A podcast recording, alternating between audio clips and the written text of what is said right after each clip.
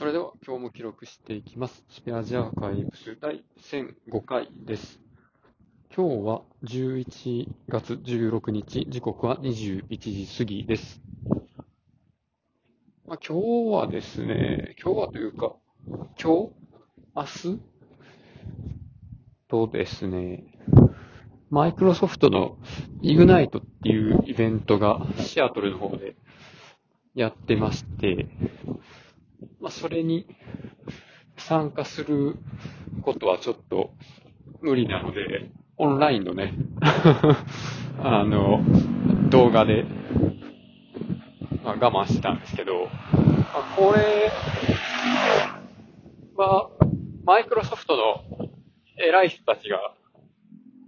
自社の製品を思いっきりプレゼンするっていう大会なので、の、まあ、すごい人らが、どんな風に喋ってるのかっていうのを見るいい機会でもあるんですよね。まあ、もちろんあの、僕はその製品の方の情報収集がメインで、なんやろ、あの、コーパイロットとかね、すごくいろんなサービスに統合されていて、何でもかんでも AI に投げられるようになるみたいな まあそういう話だったんですけど、まあそれはそれでよくて、で、ほんまなんか、すごい力強くプレゼンしてて、すごい英語やけど聞き取りやすいみたいな。聞き取りやすくはないか。聞き取っても意味わからへんので聞き取りやすいとは言わないと思いますけど、まあ、なんやろな。流暢すぎない？流暢すぎないっていうのも、あれやな。まあ、単語と単語があって、その間ってこう割と繋がってき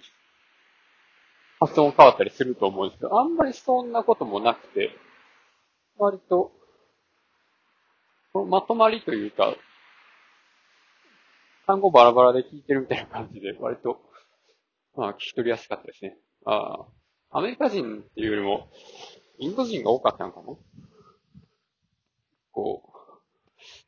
インド系の人多いですよね、マイクロソフトって。で、まあ、その辺も、まあ、聞きつつ、それに比べて、まあ、自分は今日、あの、ウェブのね、商品説明とかを受けてたんですけど、あの、100じゃないな、なんやろな。まあ、そういう商談的なやつで買いませんかみたいな話を聞いてて。で、めっちゃ、なんか声低くてすげえやる気ない対応をしてしまったなと思って。その辺が偉い人と自分との違いですね。あもうちょっとあ聞き取りやすい。パイロットにも聞き取りやすい日本語になるように続けていこうと思います。ということで今日はこの辺で終わります。ありがとうございました。